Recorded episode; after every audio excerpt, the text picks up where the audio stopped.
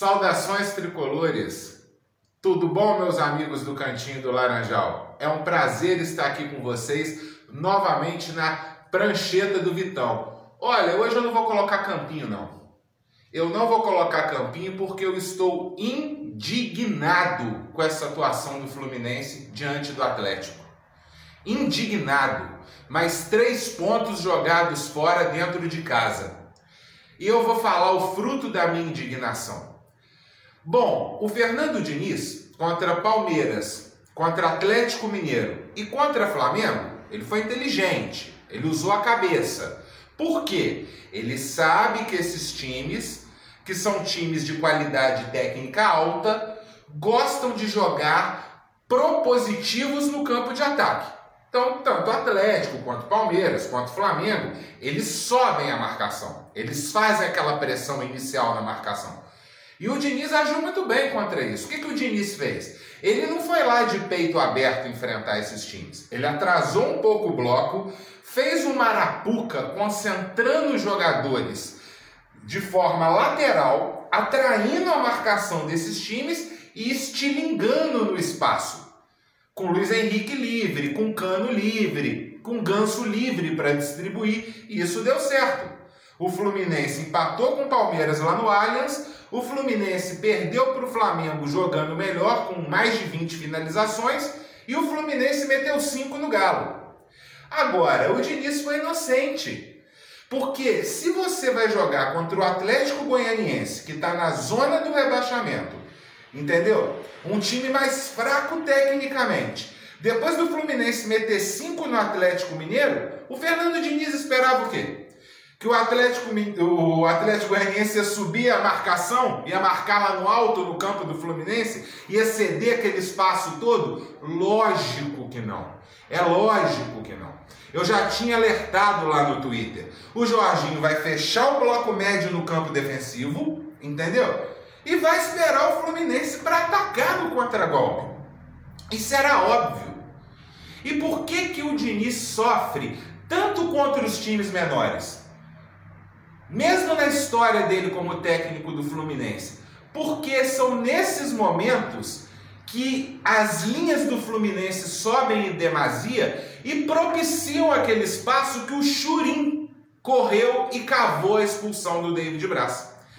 Então o Fernando Diniz, sabendo disso, ele que dessa vez caiu na arapuca do Jorginho, e o Jorginho foi muito esperto, porque ele não desmontou a organização do time, ele marcou o Fluminense de perto, não permitiu a, que a concentração do Fluminense desmontasse a organização de linhas do Atlético Goianiense e armou para atacar no lado esquerdo da defesa do Flu, onde nós temos Cris Silva, David Braz e por muitas vezes o Wellington caindo por ali.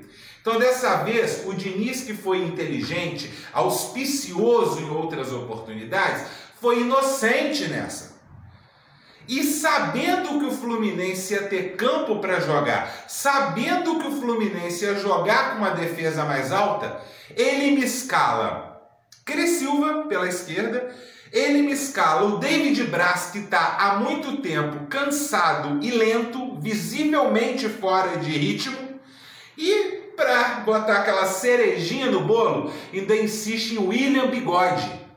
William Bigode na ponta um cara que não ajuda na recomposição, um cara que não ajuda na fase ofensiva, inclusive o lance que originou a expulsão, né? O Cris Silva com o time todo concentrado, ao invés de ele bater um lateral curto, ele joga a bola alta, pipocando, o bigode lento com aquela calça jeans molhada, né? Igual um toco, igual uma geladeira, perde a disputa de bola, a bola cai para dois meias do Atlético Goianiense que não sofrem nenhuma pressão de ninguém.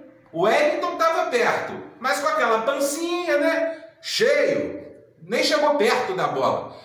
E assim a bola é enfiada para o Churim, um tanque, um cara de dois metros de altura que sai atrás do David Braz e chega na frente. Então, Diniz, você errou você errou contra times menores que vão se fechar e dar campo para o Fluminense, você vai ter que achar outras soluções para jogar com essa linha alta. sobretudo nos nomes que você escala.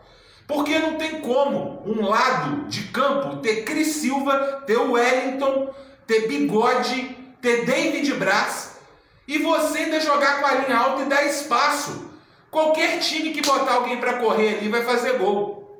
Então, contra times mais técnicos, o Flu... você, Fernando Diniz, teve inteligência de armar o Fluminense. Agora, contra times menores, já veio um prenúncio hoje do que pode acontecer. Então, nós vamos jogar contra o América agora quarta. O América vai disputar em posição contra o Fluminense, mas depois a gente tem o Havaí no Maracanã. Nessa mesma situação.